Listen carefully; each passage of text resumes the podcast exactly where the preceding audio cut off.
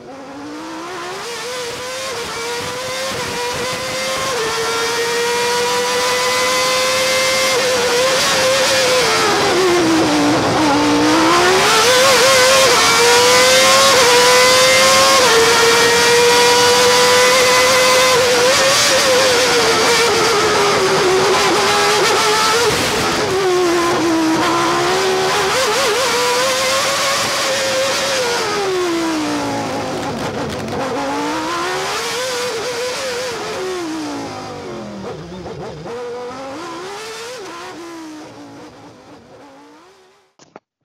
Amigos de Charlas Motor, ¿cómo están? Nos encontramos en la fecha 14 del calendario. Estamos grabando su podcast Charlas Motor y estamos, vamos a platicar, estamos reunidos Ro, Poncho y un invitado sorpresa.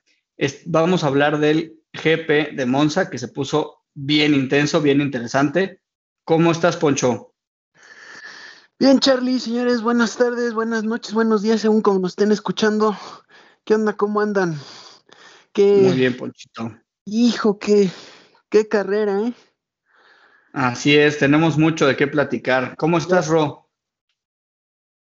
Poncho, Carlos, ¿cómo están? Eh, un gusto compartir otro podcast con, eh, con ustedes. Pues muy contento. Yo siempre decía que nunca tuve la oportunidad de ver las carreras de Senna versus Prost, pero puedo decir que estoy teniendo el privilegio de ver las carreras Lewis versus Max Verstappen. Con eso digo todo.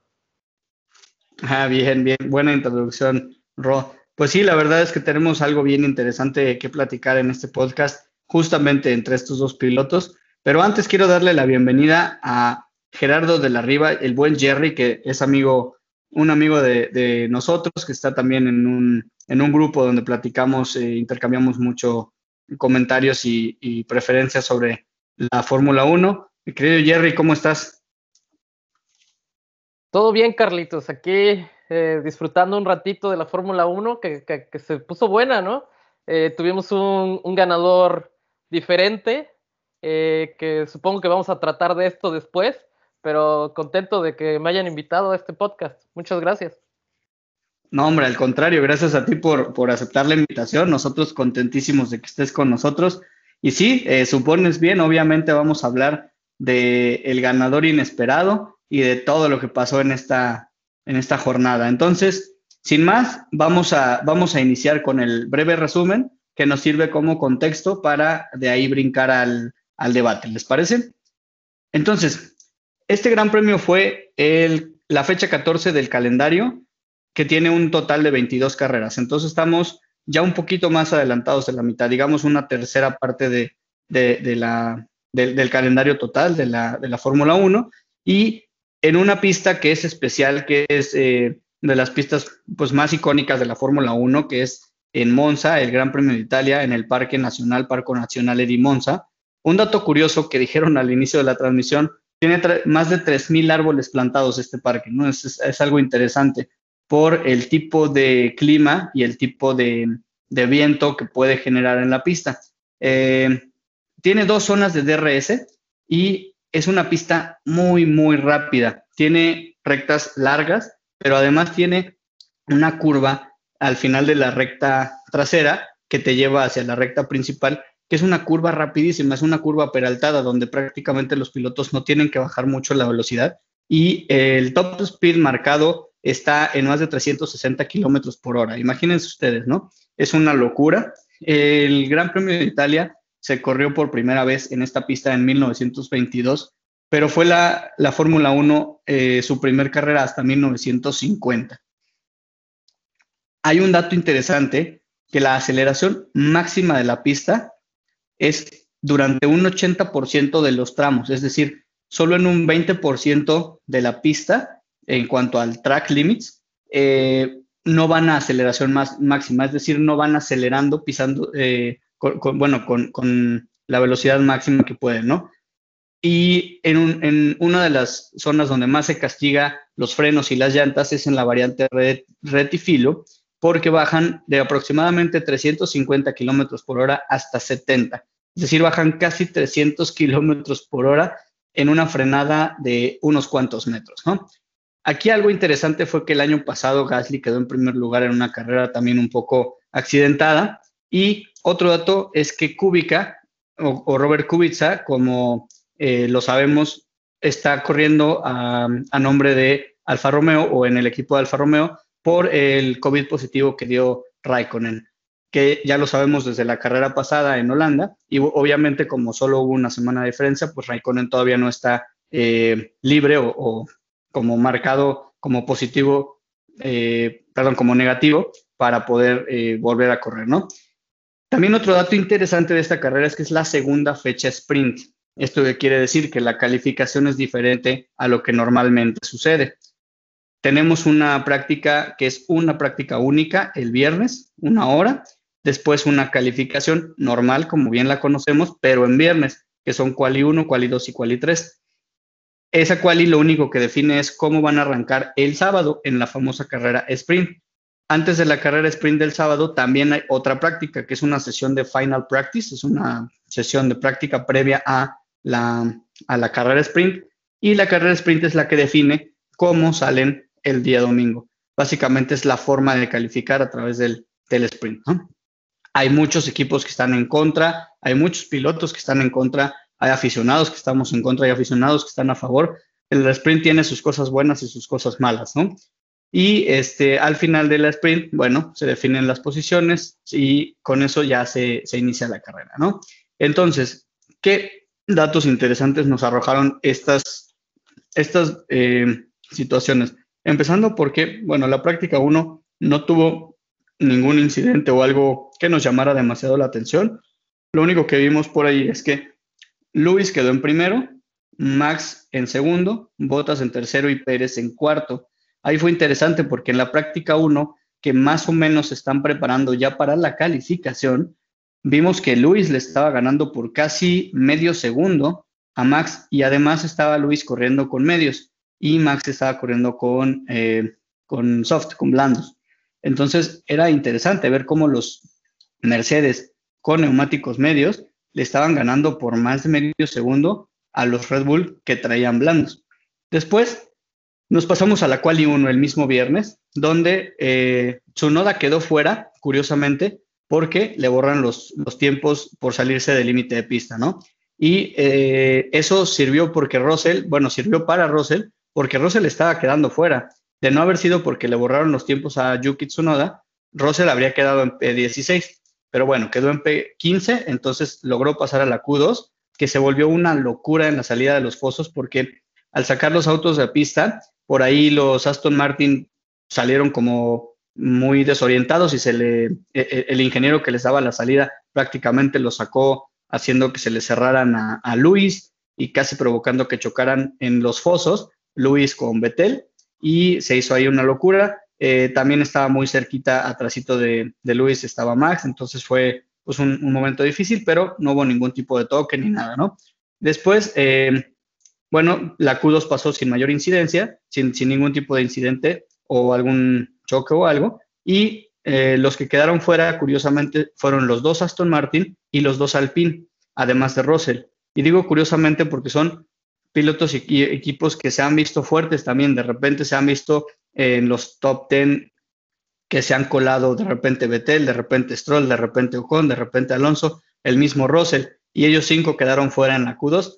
Entonces, eh, Checo queda en posición 10 de milagro por unos cuantos milésimas de segundo y logra pasar a la Q3.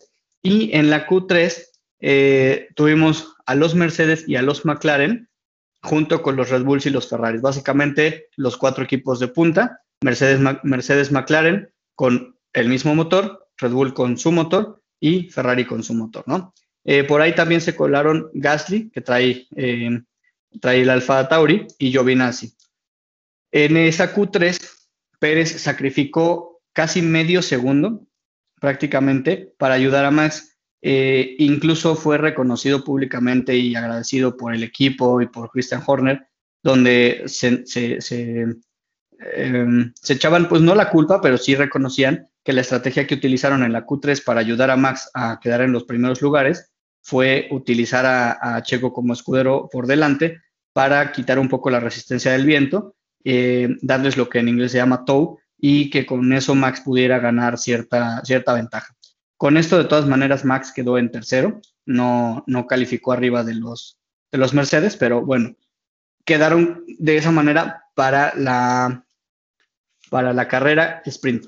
La carrera sprint, bueno, primero tuvieron eh, antes del sprint una práctica libre y curiosamente en esa práctica libre los Ferraris que anduvieron muy bien en las qualis chocaron, eh, el que chocó fue Sainz, eh, tuvo un, un, despiste, un accidente en la variante de Ascari, se salió de pista y prácticamente destrozó el auto, él no le pasó nada, él pudo salir después a volver a manejar, pero sí provocó que para el equipo fuera muy difícil arreglar el coche, tan es así que no lo pudieron dejar a punto para la carrera, ¿no?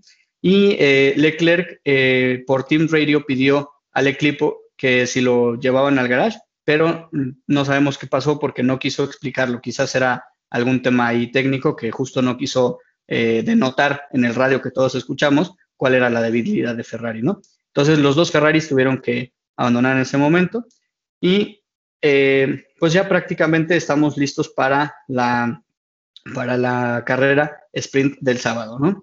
Eh, también interesante que en esa práctica libre antes de la carrera sprint, Verstappen corrió con duras. Eh, ya habiendo calificado, ya habiendo pasado las cuales del, viernes, pues seguramente lo que estaba probando ahí Red Bull era el ritmo de carrera, ¿no? Quizás ahí buscando algún tipo de estrategia. Y Verstappen con duras se, eh, ya no estuvo tan lejos, estuvo a 400 milésimas de, eh, de, Hamilton.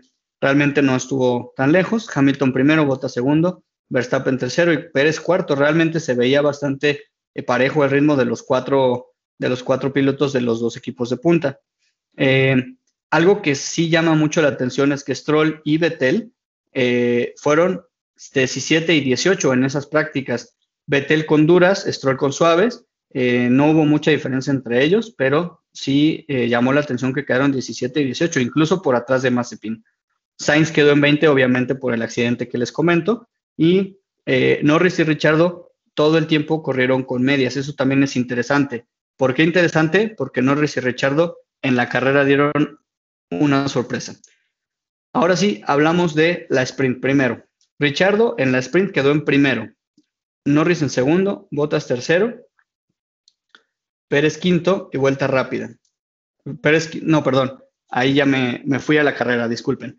En la sprint eh, fueron únicamente 18 vueltas o 30 minutos, lo que pasaba primero.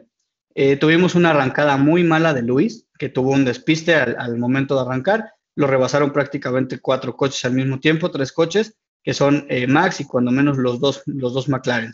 en, en la arrancada, en la primera curva, Gasly le alcanza a pegar por atrás a Richardo. A Richardo prácticamente no le pasó nada al auto, pero a Gasly sí, se le rompió el, alerón delantero y esto provoca que se salga de la pista y se vaya contra la barrera en la curva 3 desde la misma vuelta de arranque, eh, generando también una, bandera amarilla por un par de vueltas. Y eh, en esa misma vuelta, también su noda se toca con Kubica, es decir, los dos eh, los dos Alfa Tauri se terminaron tocando de alguna manera, ¿no? Y em, en el caso de Tsunoda, al tocarse con Kubica, pues Robert, Robert Kubica hizo, un trompo.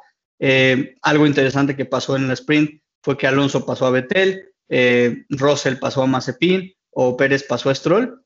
en la pelea de Pérez-Stroll eh, tuvo que devolver la, posición Pérez.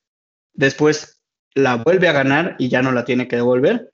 Eh, Realmente fue una carrera lenta, aburrida, que no tuvo mucho de lo que hablar, más que el primer accidente de la curva 1. Y los pilotos y los equipos están en contra de, eh, de tener estas sprint porque los ponen en jaque, les ponen eh, costos y gastos innecesarios para los equipos que quizás este, no tienen considerados, ¿no? Como el simple hecho de lo que le pasó a Gasly, pues son gastos adicionales y trabajo extra y horas extra para estar listos para la carrera por un choque que podría no haberse dado si no hubiera una carrera sprint, ¿no? Esto ya nos lleva hacia la carrera del domingo. El inicio de la parrilla eh, estaba en primer lugar Max porque Bottas, aún habiendo quedado en primer lugar en la sprint, tuvo que largar desde el último, ya que el equipo de Mercedes decidió cambiarle la unidad de potencia. Entonces, por esto deben hacer una penalización y decidieron hacerla en ese momento. con esto, Max arranca de primero. En segundo, Richardo. Tercero, Norris. Los dos McLaren, por eso digo importantes desde que estaban haciendo en las prácticas su estrategia. En cuarto, Hamilton. Quinto y sexto, los dos Ferraris, también importante. Por ahí en séptimo se había colado Giovinazzi, eh, un piloto que a lo mejor también por estar en casa le estaba eh, corriendo mejor. Y Pérez en octavo. Todos estos, recordemos, una posición mm, menos realmente porque Bottas estuvo en primero y tuvo que largar al final. Eh, para la carrera fue interesante porque casi todos, pero no todos, casi todos largaron con medios, pero los últimos cuatro, eh, incluyendo a Bottas y también Hamilton, aún estando en, las posiciones de hasta adelante, largaron con neumáticos duros, lo cual indicaba que tenían una estrategia diferente a la mayoría. La mayoría quizás era arrancar con el mayor grip posible sabiendo que es una pista en la que se estaban complicando los rebases y ya se había visto durante el fin de semana. En cambio, Hamilton le apostó y Mercedes le apostó con Hamilton no necesariamente a rebasar durante las primeras eh, vueltas, sino más bien a esperar que todos los demás pilotos tuvieran que parar y hacer un, pit stop antes que, que, él, ¿no? Por la duración de los, de los neumáticos. Es interesante también decir que en la carrera de Monza, los últimos años han quedado Gasly y Leclerc como primer lugar. Hamilton estuvo 2018 y 2017 y Rosberg 2016. Es decir, que lleva ya tres años en que, en que el equipo Mercedes no está como primer lugar, no es equipo de punta en, en Monza, ¿no? Y eso es interesante, pues claro, por ser equipo Mercedes contra eh, los tifosi, contra Ferrari en, en su casa, ¿no? En Italia. Y bueno, Ahora sí, arranca la, carrera y por la manera en la que está diseñado el circuito o por alguna distracción, resulta que el segundo y el cuarto lugar arrancan con ventaja sobre el, el, primero y el tercero. ¿A qué voy con esto? Max, aún arrancando en primero, perdió la arrancada y perdió el primer lugar contra Richardo desde la curva 1, o sea, terminando la recta de arrancada, Richardo ya estaba delante de Max. Y aquí Habrá quien diga que está bien diseñado, habrá quien diga que no, pero Max tiene, eh, al menos en, Monza, tienen el lado afuera o el lado abierto de, las, de la primera curva, cuando por lo general es, más es, de mayor beneficio tener el lado, eh, del, el, lado de la curva y no el lado de afuera de la curva. Eso le ayudó a Richardo y eso también le ayudó a Hamilton, eh, que, es, que eran el segundo y el cuarto. Por ahí Hamilton ya se ha metido en tercero, peleando con Max. En la misma primera vuelta, en la curva 3-4, estaban eh, a punto de, tocarse. Max con, Hamilton. Hamilton suelta y se va por fuera de la pista. Y esto hace que Norris pase a Hamilton y Hamilton regresa a cuarto lugar.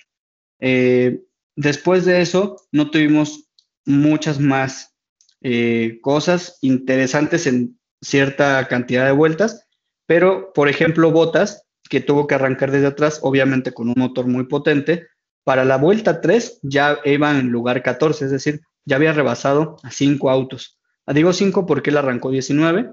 Recuerden que Gasly por el accidente arrancó desde los pits. Después, eh, para la vuelta 13, el mismo Botas ya estaba en el top 10, ya estaba dentro de los puntos, lo cual era muy, muy, muy eh, sí era esperado que llegara, pero era muy rápido para que llegara en ese tiempo, ¿no? Eh, por ahí hubo otra acción donde Stroll le mete el coche a Betel, obligando a, salir un poco y a soltar, y eso hace que todos los que venían atrás de, Stroll con el DRS rebasaron a Betel, que básicamente fueron los dos, los dos Alpine y Latifi. Entonces Betel en ese momento perdió cuatro posiciones. También otro dato interesante, curioso que sucedió en la, carrera es que a partir de la vuelta 5, el segundo lugar, que era Verstappen, atrás de Richardo, ya le llevaban tres segundos y medios, tres segundos y medio al tercer lugar. O sea, ya se le estaban alejando en solo cinco vueltas sin, eh, sin darles como una posibilidad de competir al mismo Norris, ¿no? Y Norris estaba también sirviendo como tapón para que Hamilton no se le acercara a Vettel. Por ahí, perdón, a Verstappen. Por ahí hubo también un, toque, Vettel con Ocon, en el cual Ocon se lleva cinco segundos de penalización. y Otro de los toques que se dieron durante la carrera fue Mazepin con, eh, con su coequipero. Bueno, le pusieron cinco segundos. Realmente no pasaron mucho las imágenes, pero eh, cinco segundos por estorbarle o tocarse con eh, Mick Schumacher. Y a Pérez, que también le pusieron cinco segundos, ese no fue un toque, ese simplemente fue que Pérez se salió de los límites de carrera, de los límites de pista, y le pusieron una penalización de cinco segundos que le costó el podio. Eh, Pérez iba en tercer lugar y tenía todo para haberse quedado en el podio, pero esos cinco segundos lo regalaron hasta el quinto lugar por detrás de Charles Leclerc.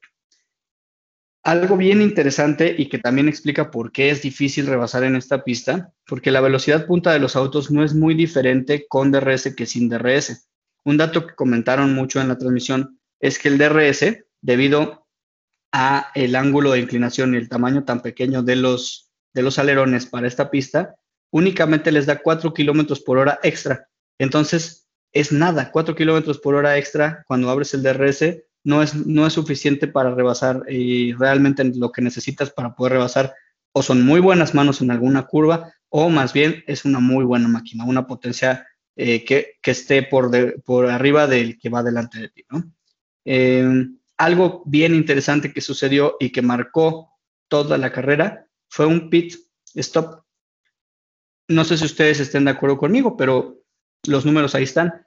Red Bull es quien tiene, y por mucho tiempo lo ha tenido, y quién sabe cuándo se lo quiten, el récord del pit stop más rápido de Fórmula 1. Y Red Bull han trabajado muchísimo en eso. Bueno, pues resulta que hoy Red Bull hizo un pit stop de 11 segundos. Sí, señores, 8 segundos más tarde o más lento de lo normal y con, con Max Verstappen, lo cual hizo que Max se fuera muy atrás, mucho más atrás de, los, de lo que estaba planeado. Esto obviamente le afectó a Max y a la estrategia de equipo y provocó un accidente. No directamente provocó el accidente, aquí es importante. Lo que pasa es que Max, al tener esos ocho segundos por detrás de lo que estaba planeado, cuando Hamilton fue al pit stop y salió, se encontraron.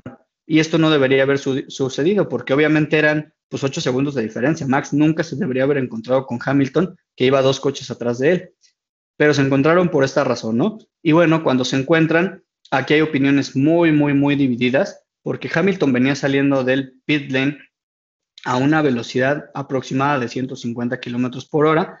Eh, Max venía más o menos a 300 kilómetros por hora con DRS, además, atrás de Lando Norris a velocidad punta.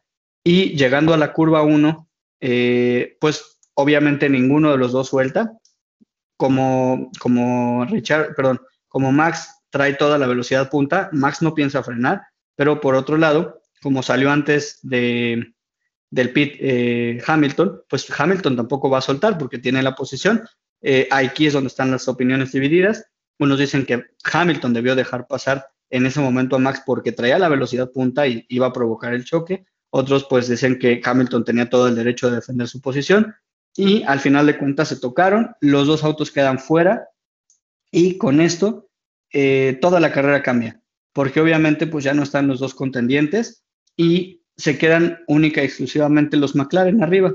Recordemos que Bottas venía peleando posiciones desde la última y venía recuperando, pero no tenía eh, al menos la potencia en el auto o las llantas o el tiempo, quizás le pudieron faltar vueltas para alcanzar a los McLaren. Checo tampoco pudo alcanzar a los McLaren, los Ferrari tampoco pudieron alcanzar a los McLaren, entonces, sí, señores, los McLaren hicieron el 1-2 en esta carrera.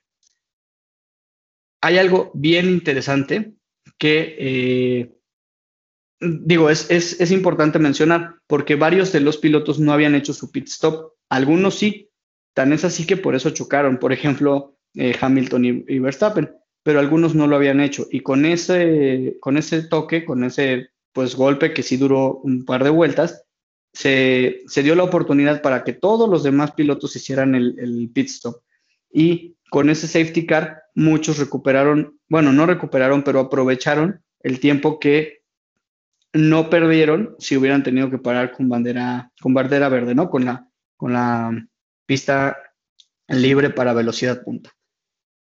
Prácticamente con ese safety car, dos los que no habían parado entran a pits, cambian llantas y ahí se, se reordena la parrilla, se acomoda todo y como les digo, no hubo manera de que nadie alcanzara ya a los, a los McLaren.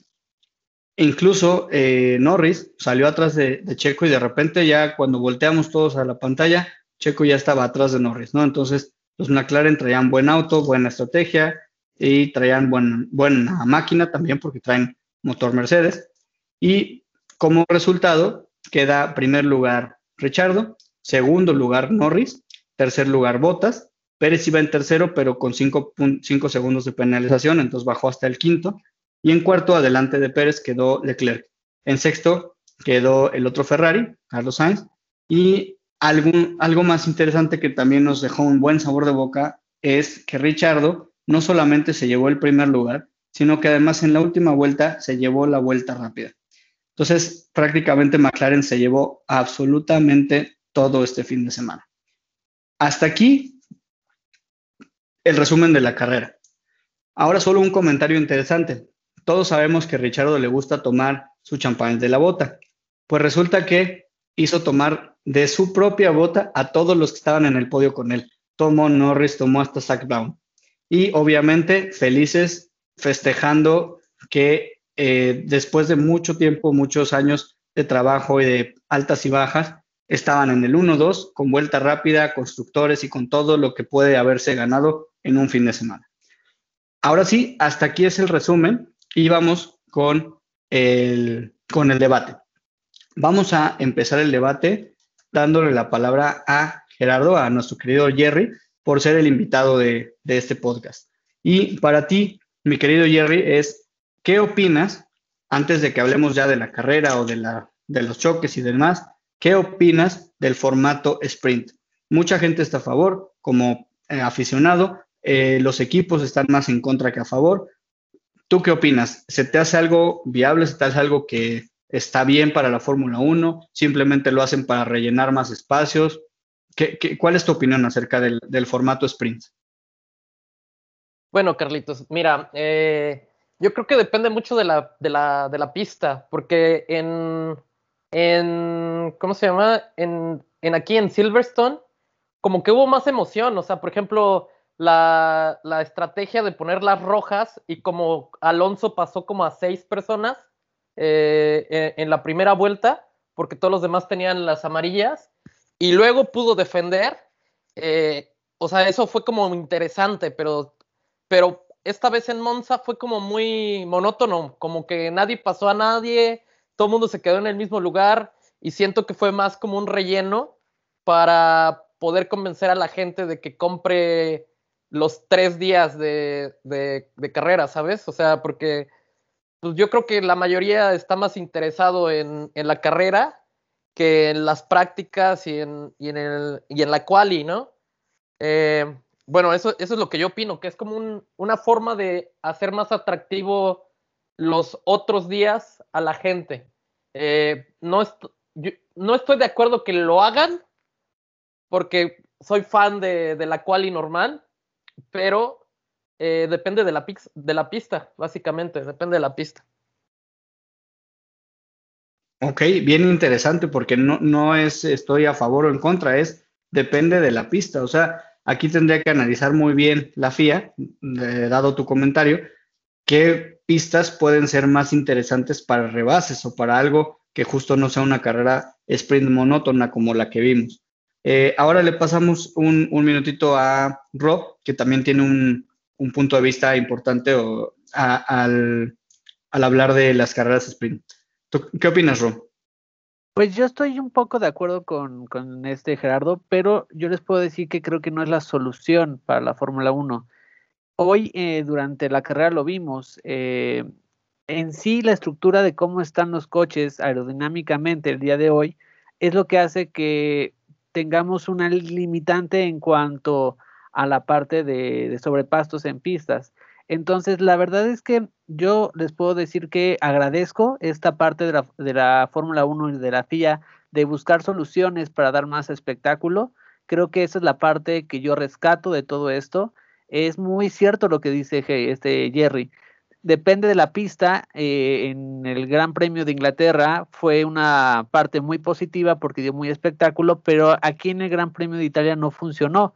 Pero no funcionó no por eh, la idea de tener una mini carrera el día sábado, no funciona por la pista y más que por la pista, por eh, la parte de los coches, que en teoría el año que entra no debería de ser así por el gran cambio que vamos a ver en, los coches. Yo en lo personal no le veo sentido si no cambian otras cosas y, y estas otras cosas son los coches.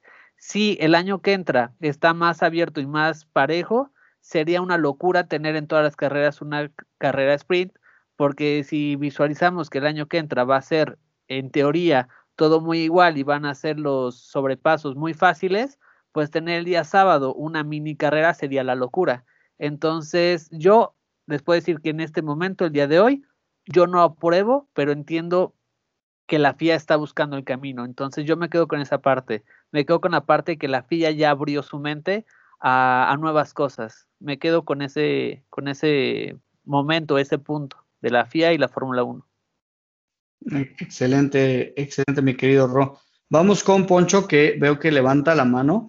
Y ahorita, Poncho, eh, además de compartirnos tus comentarios sobre este tema, de una vez te dejo la siguiente pregunta o el segundo tema. Sabiendo que tú eres un tifoso de Hueso Colorado, ¿qué opinas de un Ferrari como equipo muy fuerte que se vio en las prácticas o en, en la quali y que después, por alguna razón, entre despistes o fallos técnicos, los dos Ferraris fallaron en las prácticas libres del sábado, ya previo al sprint?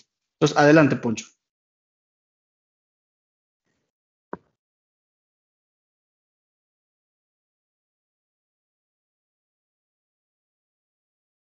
Me parece que Poncho tiene algún problema de audio. No sé si por ahí estás con nosotros, Poncho. Creo que está muteado o tiene un problema con su conexión, mi estimado Carlos. Sí, eso, eso vemos. Ok, entonces vamos esta misma pregunta de Ferrari, pero voy contigo, Ro. Pues mira, la verdad es que Ferrari, yo se los podría decir, eh, este año retomó el camino, el buen camino, la verdad, con esta pareja de pilotos que es muy joven. Y a mí en lo personal eh, me gusta ver esta parte de Ferrari. No, no está totalmente arriba, es cierto, no está peleando ni con Red Bull ni con Mercedes, pero estamos viendo otra cara distinta, ¿no? Una cara lavada de Ferrari, cosa que el año pasado era una imagen muy triste. Veríamos a un Sebastián Vettel totalmente desacoplado, en guerra con el equipo, y era una imagen muy, muy fea de Ferrari. Entonces, esta, esta nueva cara que está dando Ferrari de una, de, bueno, una pareja de pilotos muy jóvenes, eh, si me lo permiten, creo que están muy parejos. Un poquito por arriba está Leclerc, Sainz en estas últimas carreras no ha estado fino, ha estado cometiendo errores, pero incluso con eso está ahí, están los dos muy pegaditos, entonces creo que es una base muy sólida para el año que entra. Yo creo que era lo que necesitaba Ferrari para construir un proyecto ganador para el año que entra. Entonces yo me quedo con eso. Me quedo que Ferrari está construyendo una base muy sólida para el año que entra y tiene con qué. Ok, gracias, eh, Ro. Regresamos contigo, mi querido Jerry, para que también nos comentes de Ferrari. Y además te voy a poner sobre ese mismo tema de Ferrari algo interesante. Eh, Ferrari se ha quejado abiertamente de, no sé si recuerdes, en 2019 hubo un problema importante de Ferrari que lo hicieron, por así decirlo, como secreto a voces, eh, no poder utilizar su, su, su auto al 100% de potencial por razones eh, relativamente ocultas o que se supone que estaban haciendo algo ilegal, que quien, dice que sí, quien dice que no, y que entonces, pues básicamente como acuerdo de caballeros, no, no andaban duro. Pero ahora está pasando algo similar. Ferrari se queja de que eh, Mercedes tiene algo parecido. Y esto lo, lo tomo a comentarios sobre lo que dice Ro, de que están armando algo importante. Entonces, ¿tú qué opinas tanto de lo que dice Ro como de esta, de esta noticia, de estos comentarios que también quieren pues, hacer ruido para afectar un poco a, Mercedes? Eh, mira, eh, yo creo que cambió mucho porque en el 2020, cuando tuvieron su problema, eh, era empezaron a invertirle al motor, que creo que es este, le, pusieron super veloce o una cosa así como súper rápido. O sea, se llamaba algo así como súper obvio. Que cambiaron el diseño de su motor porque pues no se sabe qué estaban haciendo, pero Red Bull eh, metió una inquiry a la FIA diciendo, oye, ¿y si hacemos esto es ilegal? Y básicamente la FIA dijo, sí, esto es ilegal, no se puede hacer. Y justamente antes de, después de que Red Bull metió esa, fue que Ferrari empezó a bajar eh, la velocidad, la, velocidad tope en sus, en, sus, en sus vehículos. Entonces, se puede decir que probablemente estaban haciendo algo parecido de lo que preguntó Red Bull. Pero bueno, entonces con ese problema invirtieron en, las, en, el, nuevo, en, el, en el nuevo motor que ahorita está corriendo y, avanzaron mucho. O sea, si te puedes dar cuenta, eh, en, este, en, este, en esta pista que es este Power Hungry, o sea, necesita mucho poder porque tiene rectas muy largas, no se vieron tan mal. O sea, obviamente no estaban peleando con el, con el Mercedes de botas porque pues venía con todo y, le habían cambiado todo a ese botas, por eso, por eso tuvo la penalización. Entonces, yo creo que van por buen camino y creo que en el 2022 eh, va a haber, van a repuntar. Aunque yo no soy muy fan de Ferrari, pero los veo con un buen futuro. Correcto. Sabemos perfectamente que tú no eres muy fan de los, de los eh, cabalinos rampante, pero eh, sí, también sabemos que te gusta mucho hablar de temas polémicos y, justo esto de la unidad de potencia y creo que el tema era eh, la manera en cómo estaban encontrando para enfriar los componentes internos del motor. Pero bueno, sabemos que estos, estos temas sí te gustan mucho a ti, mi querido Jerry. Y algo que a ti te gusta Ro, que lo sabemos todos, eres aloncista de corazón. ¿Por qué la inconsistencia del equipo? No lo quiero decir de Alonso, pero del equipo. Eh, lo vemos muy atrás en, Monza, lo vemos de repente muy, muy, arriba o peleando muy duro en otras pistas. Tiene que ver con la pista, tiene que ver con las estrategias, tiene que ver a lo mejor que aquí la unidad de potencia era más importante que en otras. ¿Tú, qué opinas? Porque no solo fue eh, Alonso, también fue Ocon, es decir, fue el equipo completo, tanto los, los Alpine como incluso los, los Aston Martin se vieron muy relegados en, la carrera de hoy. A mí, si me lo permites, creo que es el tema motor. La verdad es que eh, el motor Renault creo que es el motor más desactualizado, con menos potencia que tiene la Fórmula 1. Desde el cambio de normas, eh, donde entró toda la parte ya híbrida y toda esa parte, Renault nunca pudo encontrar el buen camino con el motor. Siempre, mm, siempre tuvo ese déficit. Lo que pasaba, y de hecho, bueno, si me lo permiten, eso fue lo que llevó a, romper la relación Red Bull-Renault. Lo que pasa es que antes Honda, pues era el peor motor de la parrilla, entonces no estaba, no quedaba tan mal parado el motor Renault. Pero ahora Honda dio el salto y entonces Renault ya quedó delegado a la última posición. Es por eso que en circuitos donde eh, toda la parte de potencia eh, es muy necesaria, como lo que es el Gran Premio de Italia, Monza, pues quieran o no, la parte del motor se nota y, es por eso que vimos todo al equipo Alpine relegado hacia la parte de atrás.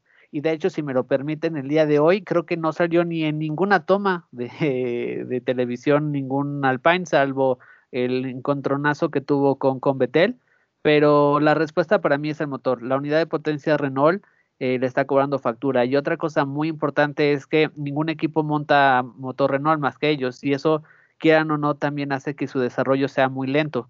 Algo que le pasaba a Honda. Honda cuando nada motorizaba McLaren, pues les costaba mucho desarrollar. Cuando empezaron a, a ya tener tanto Alfa Tauri como Red Bull, el tener cuatro coches en pista, te da más datos para poder desarrollar el motor. Entonces, mi respuesta es el motor Renault. Eso es lo que hace que Alpino sea constante. Tienen un déficit muy importante. Ok, es bien interesante el, comentario, porque sí, entre menos autos tienes en pista con tu motor, pues obviamente menos datos, como bien lo dices, para poder analizar y con ello mejorar, ¿no? Vamos con Jerry con esta misma pregunta. ¿Tienes algún comentario para complementar? Eh, estoy muy de acuerdo con, con, Ro, eh, porque sí, efectivamente, ese, ese motor está más lento que los otros, básicamente. Y, y, quería decir algo de lo que tú dijiste de que los eh, Aston Martin estaban muy atrás. Eh, dijeron muy claramente que ellos no habían desarrollado un trim para Monza. entonces, básicamente ellos traían muchísimo drag y para poder pasar a alguien les convenía mucho tener el DSR. Era por eso que iban tan lentos en, en, en, en Monza, porque no habían desarrollado un, o sea, no, no tenían un alerón eh, delgadito como todos los demás. O sea, traían buena downforce, por eso, por eso no podían pasar. Y, en cuanto a el desarrollo, eso, eso te lo puedo poner muy fácil. Em, Tesla ahora es de los mejores para eh, coches que se manejan solos, ¿no? Es porque ellos tienen millones y millones y millones y millones de horas de, de data atrás. Entonces eso es lo que hace que un motor pueda ser desarrollado más rápido, porque tienes más datos de lo que está pasando en diferentes, eh, en diferentes eh, ocasiones, diferentes momentos, aceleraciones, desaceleraciones, y es por eso que Mercedes, que casi eh, motoriza casi todos los, los equipos, tiene muchos datos y sabe muy bien cómo manejar su, su, este, eh, su unidad de potencia. Claro, y que son equipos diferentes, ¿no? Que al final de cuentas, pues el, el agarre, el desgaste y muchas cosas tienen mucho que ver también con el motor. Entonces, pues sí, son diferentes variables de datos que pueden recopilar.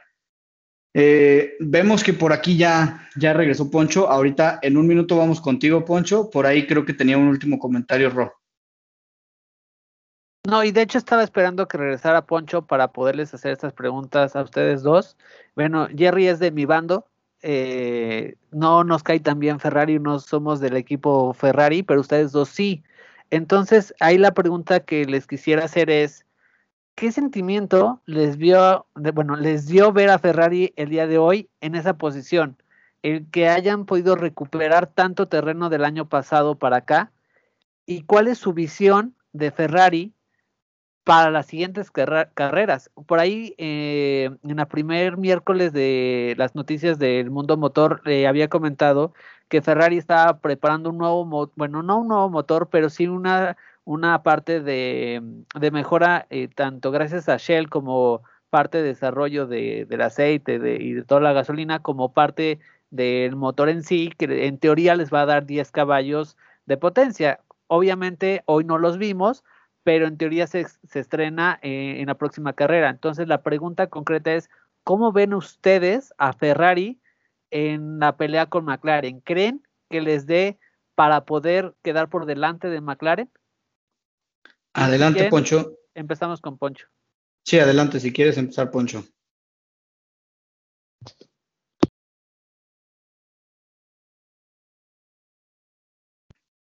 Te vemos por aquí, pero no sé si sigas teniendo problemas con el audio. Si no, yo, yo puedo tomar la, ah, Adelante, Poncho. Ya, ya. Es que se desactivó el micrófono, no sé por qué, pero bueno. Este, el punto es que, pues respecto de lo que dices, mira, son pocos puntos realmente eh, los que pues, le lleva Ferrari, digo, McLaren a Ferrari, ¿no? O sea, parecerían muchos puntos porque hicieron el 1-2, pero vaya, faltan, faltan carreras todavía vienen pistas que, insisto, ya no se le acomodan tanto al motor Mercedes. Eh, Rusia me parece una pista en donde vamos a ver a Red Bull bastante fuerte, a Ferrari fuerte, sí, a los equipos que no requieren tanta velocidad punta. Ahora, eh, lo de las mejoras de, de, Ferrari, pues a mí me parece que los ponen en una posición buena, no sé si para poder alcanzar ese tercer lugar? A mí me gustaría decir que sí, pero, pero no lo sé.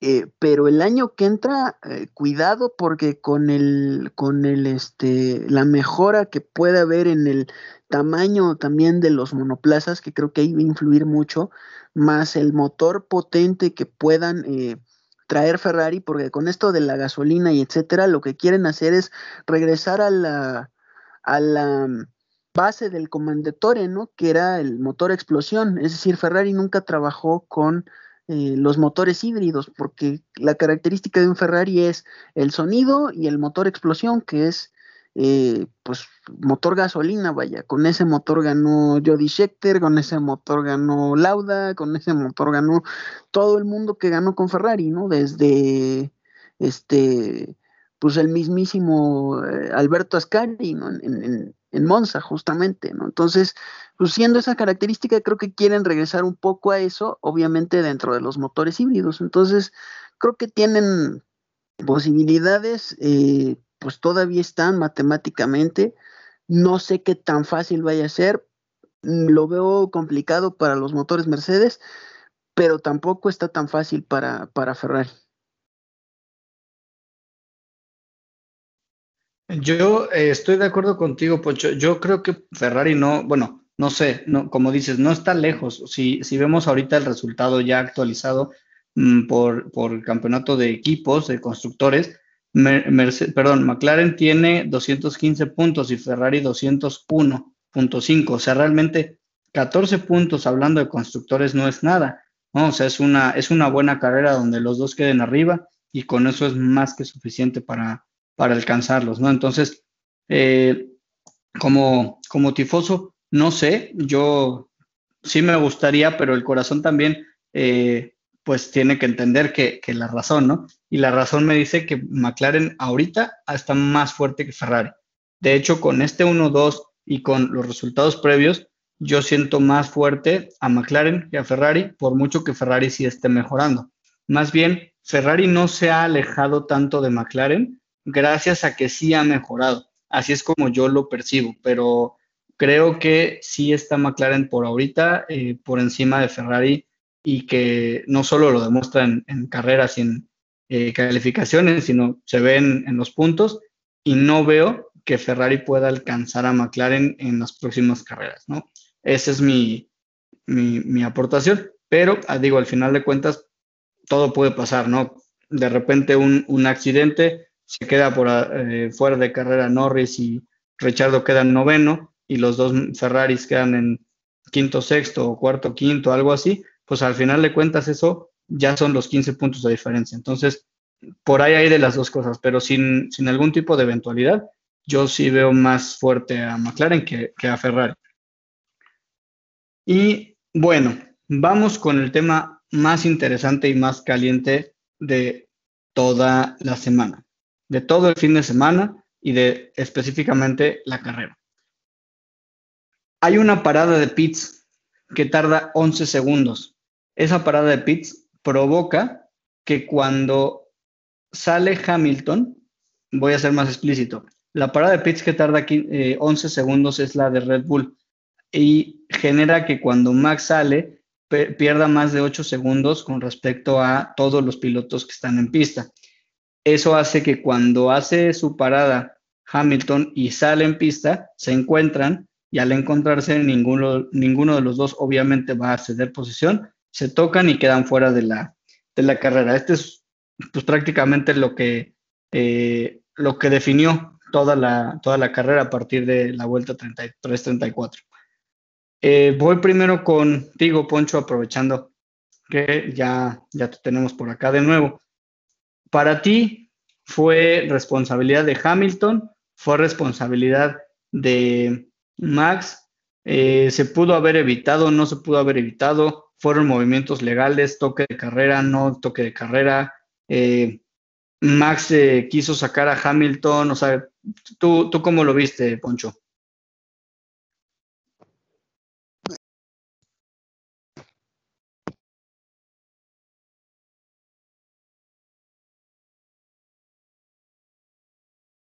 Poncho, de nuevo está con el audio apagado, me parece que es el micrófono.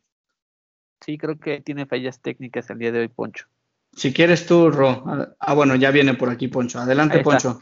Sí, este, decía que mientras estaba el principio del podcast en lo que intervenían eh, los demás por acá, yo estuve, fíjate que estuve analizando pues algunas imágenes de cómo estuvo el, el, el incidente, también tuve opiniones acá, este, pues de, de, mi, ahora sí que de mi señor padre, que es por el que empecé a ver esto de las carreras, y quedamos, y creemos que concluimos lo, mismo, ¿no? Al final de cuentas, eh, pues fue efectivamente eh, incidente de carrera, pero eh, creo que sí se hubiera podido evitar, pero no se iba a evitar porque el que lo hubiera podido evitar es, Hamilton y no lo iba a hacer, porque ya había habido un aviso antes de que Verstappen pues tampoco se iba a dejar, ¿no? Sobre todo porque vienen de un Silverstone en donde pues eh, yo más bien diría que aquí es culpa de los dos, sí, pero una de cal por las que van de arena, ¿no? Porque lo de Silverstone fue completamente culpa de Hamilton eh, y no hubo ninguna afectación ni para Mercedes ni para eh, ni para Hamilton, ¿no? Y aquí pues eh, hubo afectaciones para los dos, pero digamos que hubo todavía podríamos decir que afectación también para para Red Bull, culpa de Red Bull porque eh, no le avisó a Checo lo de la penalización, ¿no? Entonces, creo que estamos tablas en eso, porque además en campeonato de pilotos no afectó, y en campeonato de constructores sí, pero mm, eh, me parece que es una distancia todavía recuperable, aunque eh, vaya, mientras Bota siga sumando, pues está complicado, pero vienen pistas en donde, insisto, el motor Mercedes pues ya no es eh, lo que podía haber, lo que es en, en Monza, ¿no? Rusia, eh, Estados Unidos, hay que ver, insisto, cuál es la que reemplaza a Japón, porque si es alguna de las árabes como Sakir o como, cuidado porque si es Sakir, pues ahí hay un Red Bull que puede ganar y que ya supo ganar nada más que eh, con otro equipo de color rosa, ¿no? Entonces hay que ver quién es el que toma el lugar de Japón. Y luego vienen pistas como México que se le da muy bien a Red Bull también. Y que es casa de Red Bull, igual que Holanda, ¿no? Pues hasta ahí. Correcto, correcto, mi querido Poncho. Jerry, Jerry, ¿tú qué opinas de, del accidente? ¿Fue más bien Max? ¿Fue más bien Hamilton? ¿Estás de acuerdo con Poncho? Eh, ¿Tú qué opinas? Mira, eh, Carlitos, yo creo que fue culpa de Hamilton, porque, o sea, la FIA tiene un, una regulación que es este, el, appendix, el Appendix L de International Driver's License, eh, y ahí claramente dice que tienes que dejar espacio. Y, y, dice, dice que si el coche más rápido alcanza en una recta, el que se dice, literalmente dice, eh, el conductor que se está moviendo a la racing line después de defender su posición debe dejar un coche eh, entre el borde de la, de la, pista y su coche para manobrar para que el otro lo pueda pasar. Entonces, básicamente lo que hizo Hamilton, teniendo toda la, la curva de la, de la chicane, le, cerró a Max y Max, moviéndose porque no quería chocar, tocó las, las barras esas de salchicha o no sé cómo les digan, y brincó y luego chocó con su coche y pues se quedaron ahí. O sea, a mi parecer es culpa de Hamilton, pero eh, es un incidente, o sea, espero que no le pongan ninguna penalización a ninguno de los dos. O sea, yo quiero manejarlo más como incidente de carrera. Esa vendría siendo mi opinión, pero pues no sé, yo creo que, que hay otras personas que piensan que es eh, Max el culpable, pero veamos, ¿qué opinas? Correcto. Correcto. Vamos, vamos con Ro. tú, tú danos tu opinión porque creo que justo piensas lo contrario de Jerry, ¿no? Sí, bueno, ahí les va un poquito. La verdad es que yo se los decía en el podcast del Gran Premio de Inglaterra, les decía que cuando el campeonato está tan caliente y los dos que están luchando por el campeonato, nadie cede un solo espacio, es raro que pase lo del Gran Premio de, Inglaterra, ¿no? Donde uno solo acaba en el muro y el otro puede continuar. Por lo general, cuando pasa eso, los dos quedan fuera. Y hoy fue lo que tuvimos. Hoy, la verdad es que nadie se dio un solo espacio y los dos quedaron fuera de carrera.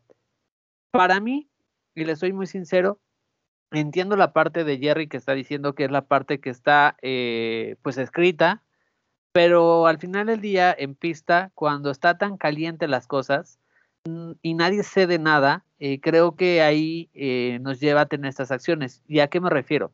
Y hay que poner en contexto, como bien decías tú. Max venía muy, muy como caliente, muy, por decir una expresión muy mexicana, es muy enchilado por lo que había pasado en el pit, en su parada de pit, porque realmente no era el lugar donde debería de estar este Max Verstappen. Entonces él venía muy, eh, digamos que muy caliente y venía muy enfocado. Y cuando ve que Lewis le sale y le puede robar la, posición, pues obviamente no cede. Y, estoy de acuerdo. Max traía ritmo de carrera, traía neumáticos calientes y Lewis simplemente venía saliendo de, de pits, pero esto no es nuevo, en otras carreras ha pasado. Muchas veces el que sale por pits, pues aprovecha el último centímetro de la pista para poder defender la posición, ¿no?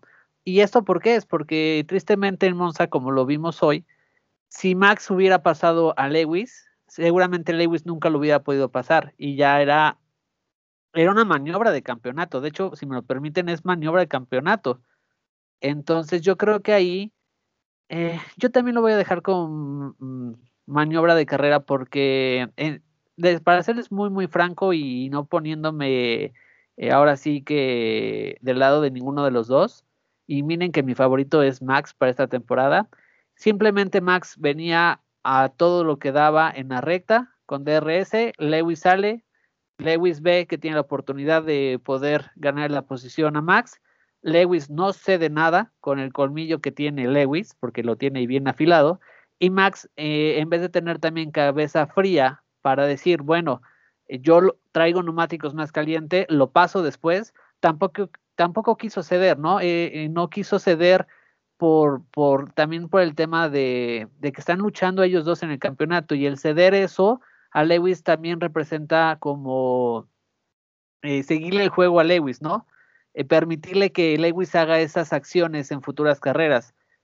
Entonces, aquí si me lo permiten, también Max eh, puso un alto a Lewis, ¿no? Le puso un alto en decir, bueno, si tú me vas a dejar espacio, yo tampoco te voy a ceder la posición tan, fácil. Entonces, yo creo que por esa parte yo no esperaría ver ninguna sanción para ninguno de los dos eso sería lo más justo, porque los dos tuvieron algo de culpa. Y entendiendo por la parte de culpa porque nadie se dio nada. Y si nos vemos muy técnicamente, la razón creo que se la doy a, Jerry, pero también estaba Lewis en, en, su derecho de defender lo que había ganado en pits, ¿no?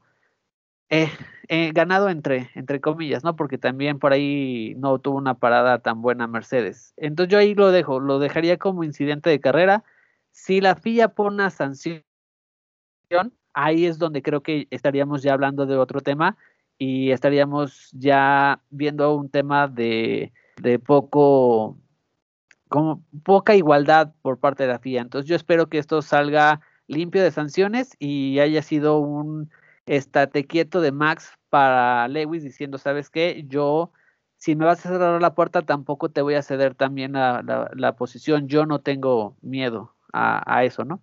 Y pues se fueron al toque. Era tarde o temprano iba a pasar esto. Entonces, pues miren, un privilegio ver este tipo de maniobras porque quiere decir que el mundial cada día está más caliente. De acuerdo. Sí, yo, yo creo que, bueno, yo lo veo más eh, responsabilidad de Luis que de, que de, Max, pero totalmente de acuerdo con ambos que es un incidente de carrera y que no debería ser penalizable, ¿no? Para ninguno de los dos.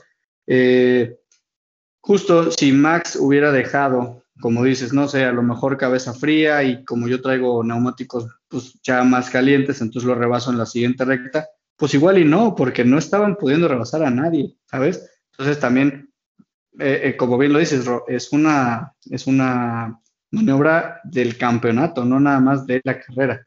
Y hablando, pues no tanto de, de campeonato, pero sí de maniobras importantes, eh, Checo por ahí tuvo un rebase que a mí me pareció muy bueno, una maniobra muy buena, muy buenas manos de Checo, rebasando a Leclerc. Al momento de rebasarlo, hasta donde yo recuerdo, Checo no se salió de pista, pero ya habiéndolo rebasado Checo sí se tuvo que salir de pista y después vino una penalización de 5 segundos que le costó el podio. Aquí, por ser Checo y por ser Ferrari, Ponchito, vamos, ve abriendo tu micrófono porque vamos contigo. ¿Qué opinas de esa penalización a Checo? ¿Qué opinas de esa maniobra? Eh, ¿Fue correcta? ¿Fue incorrecta? Eh, ¿Estuvo bien la penalización? Adelante, Poncho. Primero, nada más para cerrar el, comentario de Rob, pues habría que preguntarle al único integrante vivo que vivió aquellos duelos, ¿no? Y que por cierto estuvo en esa pista. Hay que ir al pit de Alpine para preguntarle al mismísimo Allen Prost a ver qué opina de esa maniobra, ¿no? Digo, ya que las vivió mucho con Cena, pues habría que preguntarle a él a ver qué es lo que él opina, ¿no? Creo que no hay mente más autorizada para eso que para decirnos algo de eso que él mismo, ¿no? Y de respecto a lo que me comentas, pues mira, buena maniobra. en un principio, eh, pues eh, me parece que según lo que él dice, lo que Checo dice en la entrevista que le otorga Juan Fosaroli, y creo que estuvo bien, eh, es que se tuvo que salir de pista para evitar un choque que, y para como estaban las cosas, me parece lo, correcto con todo y que pudiera haber penalización después, que ya eh, después para cerrar el comentario tocaré ese tema, eh, pues evitar un choque que, que, hubiera salido más caro, ¿no? Porque si ya con Max fuera, pues tenía que quedarse Checo adentro para rescatar la mayor cantidad de puntos posible eh, para el campeonato de constructores porque y salvar un poco los muebles porque en el de pilotos pues quedaron igual, ¿no? Quedaron con la misma ventaja que llegó Max. Entonces aquí había que salvar los muebles en el campeonato de, constructores, ¿no? Ahora, ya respecto a, la maniobra en sí, me parece que, a pesar de que mm, me parece lógico por lo que él dijo, me parece que también fue un error de Red Bull porque eh, pues eh, se tardaron mucho en avisarle. Eh, o en decirle algo de que le devolviera la posición a Leclerc. Creo que si le hubiera devuelto la posición a Leclerc tenía el carro como para volverlo a pasar y, ya evitar que, le costara el podio, pero también él dijo, ¿no? Que el equipo estaba pues analizando eh, o esperaban una respuesta eh, mayor de los stewards, ¿no? Que no, que no lograron y que por eso se tardaron en avisarle cosa que me parece error de Red Bull, ¿no? El no haberle dicho antes, regrésale la posición para evitar la penalización de cinco segundos, que al final de cuentas, pues eh, salió un poco cara, porque, pues, eh, digamos que Bota suma cinco puntos más que, que Checo, ¿no? Y esos son cinco puntos de, de ventaja más para Red Bull, ¿no? Eh, entonces, poco caro, pero Red Bull salvó un poco los muebles, ¿no? Dentro de lo, de lo grave. Ahora lo, lo, lo importante es, Checo efectivamente tiene que estar ahí porque Max pues se va a ver involucrado en este tipo de cosas pues eh, bastante frecuentemente, sobre todo porque volvemos a ver al Max de 2016 quizá, eh, con menos cabeza fría, cuando al revés tendría que ser, tendría que tener más cabeza fría para poderse llevar ese campeonato.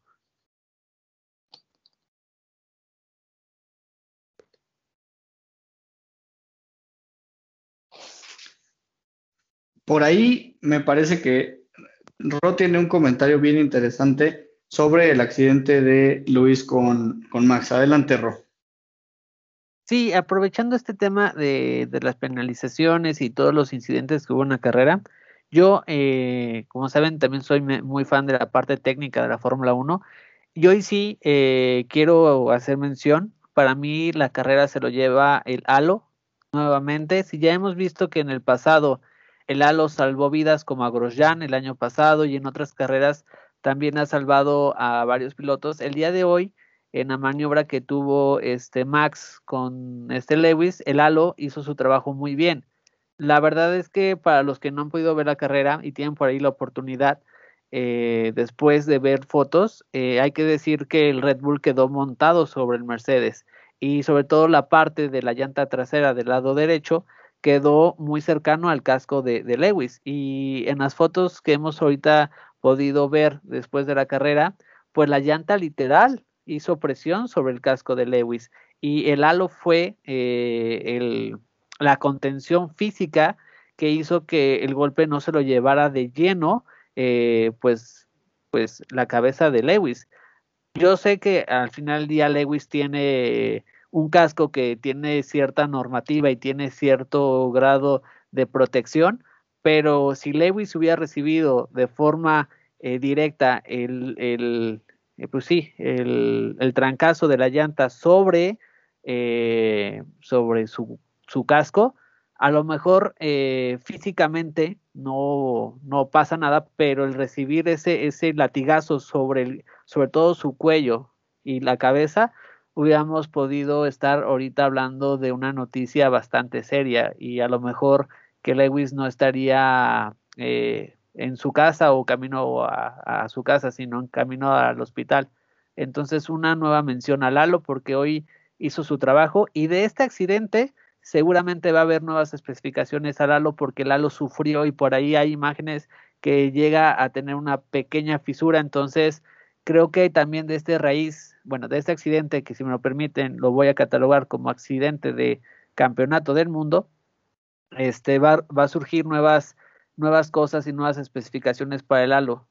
Entonces no quería dejar esto de lado porque para mí es sumamente interesante y bueno, para todos los que decían que el halo era feo y que no servía, pues bueno, ya van eh, unas cuantas vidas eh, en las espaldas del halo que ayuda a, salvar. Sí, súper interesante mención porque la verdad sí hay imágenes muy, muy evidentes de cómo prácticamente estuvo a nada. Digo, sin haber algo, por supuesto que a lo mejor sí le, le, hubiera generado algún, algún accidente mu, mucho más grave a, a, Hamilton, ¿no? Y vamos con el último tema ya para ir cerrando el podcast, que es la victoria, el 1-2 de McLaren. Richardo regresa al podio. Richardo no solo regresa al podio, sino que lo hace como primero de, de los 20, lo hace ganando y este, lo hace todavía sobre Norris, que pues Norris ha dado una temporada muy constante, muy consistente.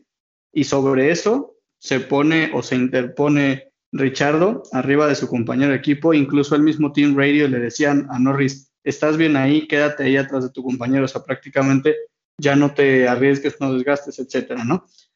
Eh, vamos, si quieres, primero contigo, Ro, para terminar, eh, aprovechando que tú estabas de ahí pasamos con Ponchito y cerramos con nuestro invitado Jerry. Entonces, adelante, Ro. ¿Me escuchan? Te escuchamos perfecto. Pues mira, la verdad es que eh, me da muchísima alegría de ver a McLaren eh, lograr esta carrera y estoy consciente que a lo mejor eh, McLaren no está eh, con toda la capacidad de poderle pelear un campeonato del mundo a Red Bull y a Mercedes, que ahorita son los equipos top de la categoría. Pero yo les puedo decir, yo eh, sufrí cuando Alonso se fue a McLaren eh, y ver a McLaren como el peor equipo de la Fórmula 1, todo lo que pasó con el motor Honda, toda la, la marcha de sponsor que tuvo el equipo, se fueron eh, patrocinadores históricos de la Fórmula 1 que muchos acabaron en, en, de hecho en Red Bull. Fue, era, era tristísimo ver a un coche eh, casi vacío, nadie los quería patrocinar, todos los monos de los pilotos estaban, pues no tenían, como digo yo, estampitas ni nada, estaban vacíos, la verdad es que era muy triste. Entonces, ver el día de hoy que McLaren vuelve a ser el 1-2 y aparte lo hacen con un color mítico, que el, es el color eh, original de Mercedes, que era el famosísimo color papaya. De hecho, un dato histórico por ahí hay es que desde el 68 McLaren no conseguía el 1-2 con este color, que era el color original de, Mercedes. Después ya cuando entró a Ron Dennis, a Ron, Dennis le, le, gusta siempre o le gustó siempre colores más sobrios como el negro y el color plata. Pero la verdad es que me da muchísima emoción. Y creo que es un trabajo muy bien eh, recompensado cuando entró Zach Brown. La reestructuración que tuvo que hacer eh, en McLaren para poder llegar al día de hoy y tener uno o dos en McLaren fue bestial. Y no nada más hay que entender que hoy ganó el 1-2 eh, McLaren, hay que entender que también en paralelo se está peleando el campeonato de Indy con, con la marca McLaren. Entonces, eh, para mí es, es, es una alegría muy, muy grande porque ver que un equipo regrese de esa forma, bestial. Y sobre todo lo que más me impresiona es que haya sido con Daniel.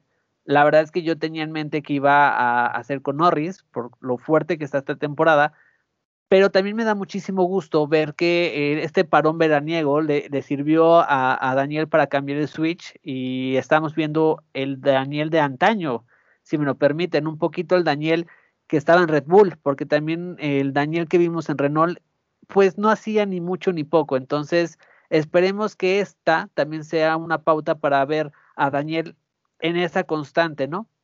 Eh, de estar luchando con Norris al par. Y pues bueno, ¿qué te puedo decir? Lo repito y lo digo, muchísima alegría que McLaren esté ahí arriba eh, y esperemos que se sume también para el año que entra y, que tengamos a todos los históricos luchando por el campeonato. Ferrari, Williams, McLaren, eh, Mercedes, todos, todos, todos allá arriba. Muy bien, de acuerdo, eh, de acuerdo, Ro. Vamos ahora con Poncho Partida, tus comentarios y, tus opiniones acerca de McLaren arriba, McLaren en el podio. Que por cierto, es el único equipo que en 2021 ha hecho podio 1-2. Sí, dato curioso y, eh, yo lo que diría es eh, cuidado con McLaren el año que entra, ¿eh? porque todo el mundo nos estamos enfocando en que Red Bull, Mercedes, pero yo creo que Red Bull sí va a estar arriba y no va a ser por el motor y no va a ser, va a ser por alguien que se llama Adrian Newey, que es el que construye los carros raros que pocos pueden manejar. Pero McLaren está muy fuerte, yo veo a McLaren muy fuerte para el año que entra. Eh, y si se logran llevar este tercer lugar del campeonato, hombre, me parece que año redondo para, para Zach Brown y el resto de McLaren, ¿no? Porque como bien decía Ro, pues en la otra categoría que todo mundo o muchos ningunean como la Indy, pues eh, también McLaren está, está peleando y estar peleándole a nada menos que a Andretti, Ganassi y pues el mismísimo Roger Penske, que son las cuatro grandes históricas de la Indy y que de repente llegue un equipo como McLaren, que ojo, lo estoy diciendo no para ningunear a McLaren, sino que es más un equipo de Fórmula 1 que de Indy, que en Indy no es uno de los grandes y que le llegue a pelear hacia los grandes, pues eh, me parece muy meritorio, ¿no? Y por eso mismo decía yo fuera del aire y le decía a Jerry, pues que había que ver eh, cómo estaba el tema negocio, que él no lo quiere ver así y piensa que al pato no lo van a mover, pero pues hay que ver qué le conviene al negocio de Zach Brown y Andrea Seidel y el resto, ¿no? El resto de la familia de Walking. Si es mantener al pato, si es que si es que Daniel sigue manteniendo este nivel, porque si lo seguimos viendo a este nivel, pues se mantienen los contratos así como ya están, ¿no? Que ya están firmados. Pero si el Pato llega como campeón y hay una baja eh, pues del nivel de Daniel, pues por cuestión marketing, mercadológica, de marcas, de patrocinios, de todo esto que hablaba Ro, pues eh, sí conviene que te traigas al campeón de la Indy eh, a Fórmula 1, como le hizo en su momento Williams con Montoya, ¿no?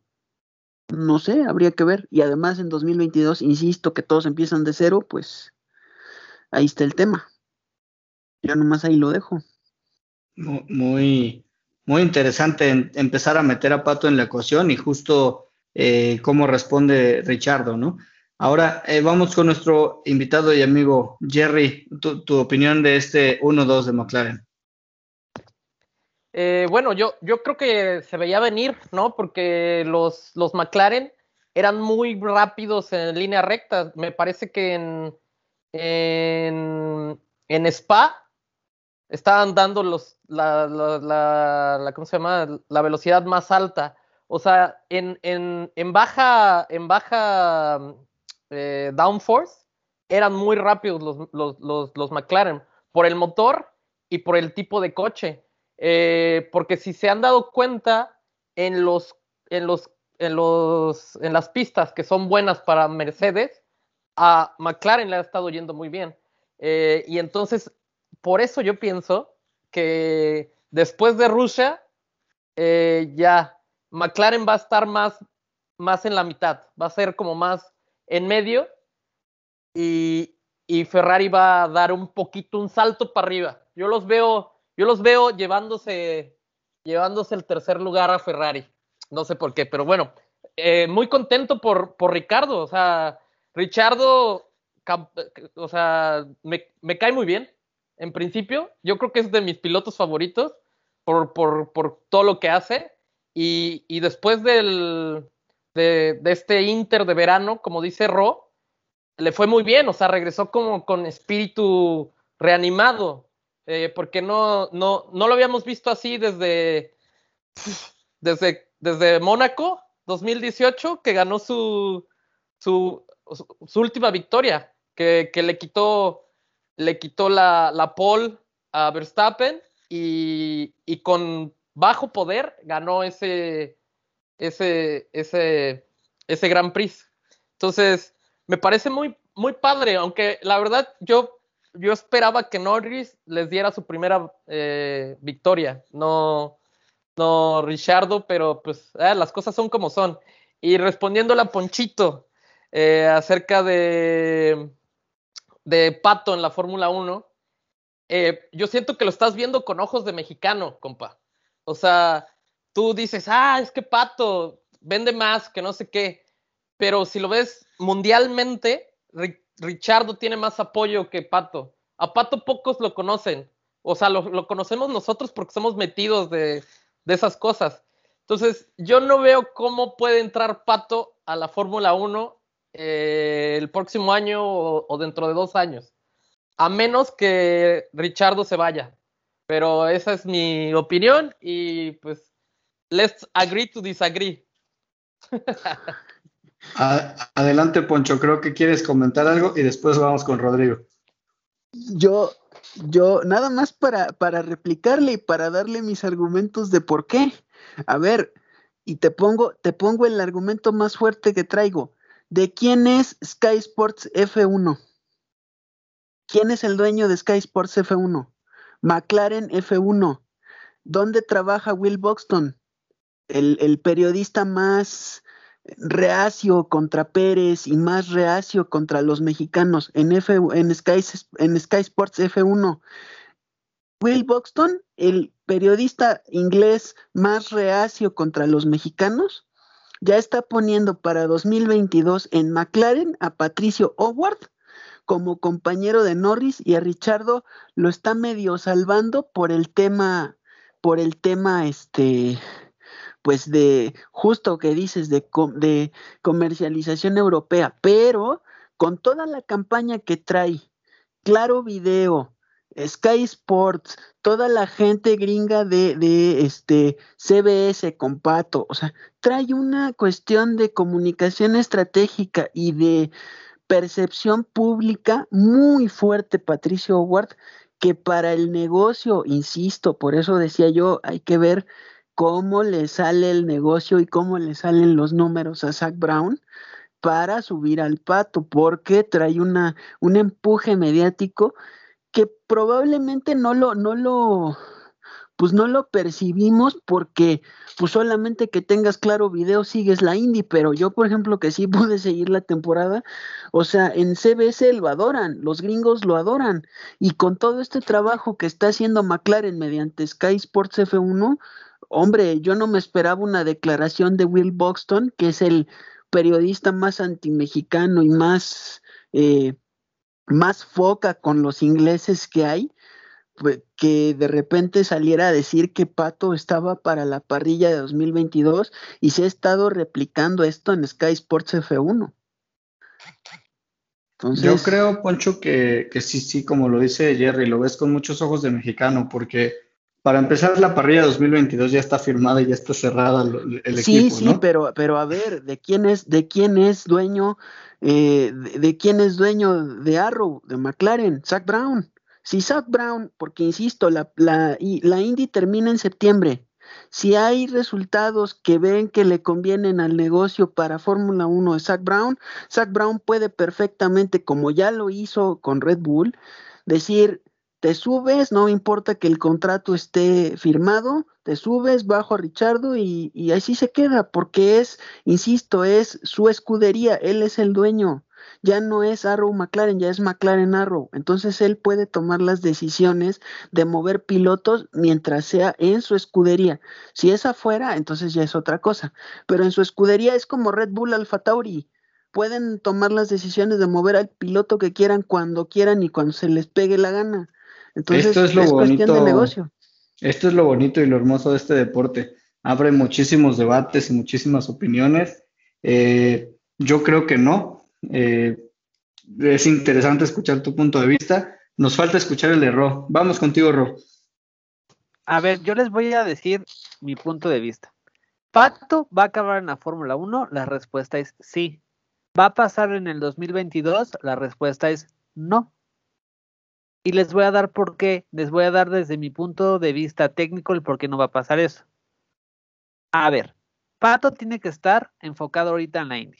Ok, estoy de acuerdo con Poncho. La India acaba en septiembre, cosa que le da tiempo. Pero, ¿qué es lo que necesitan hoy en día eh, los equipos de Fórmula 1? Es experiencia en pista de Fórmula 1. O sea, pilotos que hayan corrido en Fórmula 1 y que puedan darle el feedback a los equipos todo el tema de el 2022. Es decir, ahorita, justamente ahorita, los equipos están trabajando en el simulador, ya los coches del 2022. Entonces, difícilmente Pato puede llegar de la Indy, probar el, en, el simulador el 2022 y darles un, feedback. Es, que es imposible, aunque tenga la prueba de Abu Dhabi, es imposible que tenga ese feedback que le pueda dar Daniel. Lo que sí puede pasar es que Pato empiece a tener un rol en McLaren Fórmula 1, como, a lo mejor como piloto desarrollador o piloto pruebas por ahí. Eso sí puede pasar en el 2022. Lo que tampoco veo posible es que Daniel acabe en, la Indy. Y les voy a decir por qué. Yo en otros podcasts le había dicho a Poncho, sí, lo veo. Pero después de ver eh, lo que hoy, todo lo que genera eh, Daniel en la Fórmula 1, difícilmente va a dejar que la, eh, bueno, va a dejar la Fórmula 1 que Daniel se vaya a la Indy. Y no sé si también a Daniel apetezca. Yo ahí les voy a poner una jugada. Hay un equipo histórico que ahorita no tiene un piloto de peso y eso es Williams. Entonces, fácilmente puede recaer ahí este Daniel, eh, supliendo a, a, a la Tafi, a este, el piloto canadiense. Entonces, yo ahí, por la parte técnica, veo muy poco probable que Pato pueda llegar. Si me lo permiten, creo que sería darle un balazo a, Daniel en el pie, metiéndolo a la parrilla de 2022 o sea, sería quemarlo muy necesariamente cuando tú puedes de forma muy sutil irlo involucrando en el equipo poco a poco durante el 2022. Eso es, esa sería mi opinión. Entonces, eh, en respuestas básicas son las que les di. ¿Pato va a acabar en la Fórmula 1? Sí. ¿En el 22? No. Creo, que voy muy contigo, eh, mi querido Ro. Y realmente, eh, pues dos argumentos de peso, ¿no? No solamente eh, con el corazón y con cuánto se vende o no se vende, sino todo lo que influye, el desarrollo, la estrategia, la planeación, la experiencia, todo, ¿no? Y que justamente son cosas que Pato no tiene. Pato es un piloto muy joven, Pato es un piloto que no ha manejado pistas de Fórmula 1, no ha manejado autos de Fórmula 1. Eh, si bien pudo haber probado de repente alguno, pero no tiene 10 años de feedback y de experiencia que puede tener un Daniel Richardo, como bien lo dices, y que ha manejado cuatro coches diferentes y que te puede dar feedback de todos esos autos, ¿no? Entonces, claro, es muy, muy diferente y muy importante técnicamente lo, que dices. Y con esto, pues prácticamente vamos a cerrar. Ya se nos estuvo alargando bastante, pero la verdad es fue bien interesante el podcast. Vamos eh, a darle las gracias a, nuestro amigo invitado de lujo, Jerry Gerardito de la Riva. Muchísimas gracias por habernos acompañado. Un honor que hayas aceptado la invitación y que hayas estado aquí con nosotros. Un gusto, un placer escucharte y debatir contigo.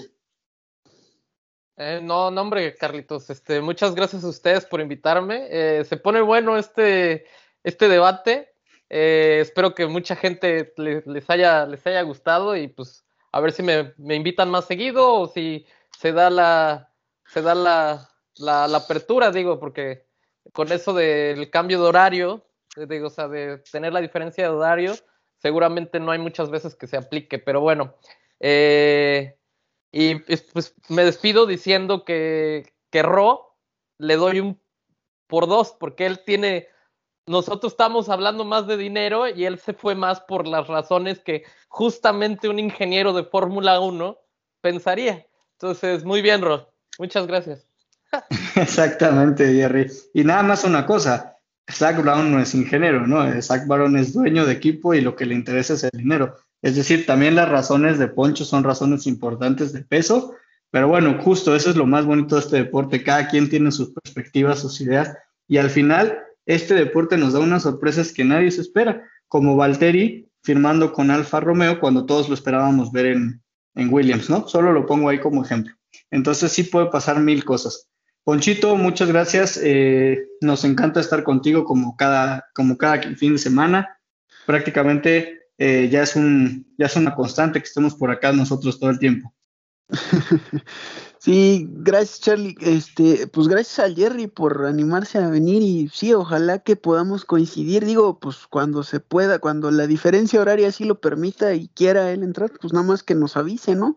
Y yo nada más cerraría, así como él, él cerró con Ro, como pensando en, en lo que un ingeniero de Fórmula 1 pensaría, pues yo les diría otra. O sea, sí, nos podemos ir por lo deportivo y por, pero el que piense que la Fórmula 1 nada más es lo deportivo y no piense que es político y que no piense que hay negocio atrás, pues también no estamos viendo el panorama completo, así es que lo político y lo, lo el dinero pues es la parte más importante porque sin eso pues no hay espectáculo. Y además les pongo otra cosa, el dueño es Liberty Media, el piloto más reconocido en Indy es Pato, es la, es la eh, categoría de en Estados Unidos y es al lugar al que la Fórmula 1 le interesa regresar y además con Liberty Media como dueños de.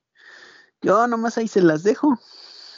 Bien interesante, Poncho. Sí, justo lo, lo que decimos es que por eso está padre tener eh, tanto la, la, perspectiva de alguien que ve mucho más el lado del negocio, el lado, el lado de los medios, el lado del dinero, el lado de cómo se mueve ese mundo, eh, pues prácticamente de compra y venta de derechos de televisión, etcétera. Y por otro lado, todo lo que comentó eh, Ro, que también es súper interesante y que obviamente los equipos necesitan. Entonces, todo, todo esto es hermoso. Yo feliz siempre de estarlos escuchando y platicando con ustedes. Ro, muchas gracias como siempre por compartir este espacio contigo. Muchas gracias. Y sí, eh, nada es para cerrar. Hay una frase de un maestro que ya no está entre nosotros, el buen René Fernández Noble, eh, que él siempre decía, muchachos, ustedes pueden ser unos ingenieros fregonazos, pero si no hay dinero, no tienen capacidad de desarrollo. Entonces, con eso cierro. Ya cada quien que tome mis palabras a consideración. Y pues muchas gracias al buen Jerry que se animó a estar aquí y pues las puertas están abiertas de este podcast para él. Eh, cuando, cuando gustes, Jerry, aquí estamos. Perfecto, pues muchas gracias a todos, un, un abrazo, un placer estar con, con, ustedes y un placer tener a Jerry como invitado.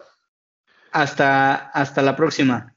Nos no se pierdan señores, el podcast. Este, para los, para eh, Charlie y Ro, eh, cerramos, yo creo que habría que pensar si el miércoles hablamos un poco de indie, ¿no?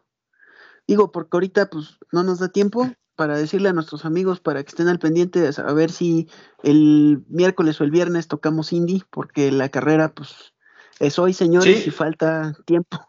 Entonces Exacto. hay que estar al pendiente del campeonato de pato. No sé si el miércoles o el viernes lo quieran tocar, ustedes me dicen. Sí, pero sí, para amigos, a nuestros amigos de una vez. Exactamente, Poncho, buen punto. No se pierdan el, podcast los miércoles y los viernes. El miércoles, como dice Poncho, vamos a tener noticias, como es nuestra sección de los miércoles, noticias importantes. Y dentro de esas noticias, por supuesto que se va a hablar de eh, la Indy, porque obviamente hoy por la hora en la que estamos grabando, la Indy todavía no, no se ha dado la carrera, ¿no? Entonces, buen apunte, Poncho. No se pierdan nuestro podcast del miércoles con Ro, noticias importantes, y el del viernes con Poncho, toda la información de la semana y de los siguientes grandes premios. Un abrazo a todos. Saludos. Hasta luego. Hasta luego. Bye. semana. Bye. Verstappen right behind Hamilton into the first chicane once again. It's wheel to wheel. Hamilton and Verstappen, oh. and this time Verstappen and Hamilton have crashed out, and they are both out as Hamilton came from his pit stop, rejoined the racetrack. Lando Norris was ahead, and in their desperation to stay ahead and to get ahead, the two championship protagonists have taken each other out of the Italian Grand Prix. Hamilton on the right hand side coming out of his out of the pit lane. Moves across. Did Verstappen have enough space in the uh, initial part of that chicane? And then did he try and get a bit cheeky in the second part? Uh, Max hasn't done anything wrong there. It was fair enough to go around the outside. Lewis can't cross over until the white line finishes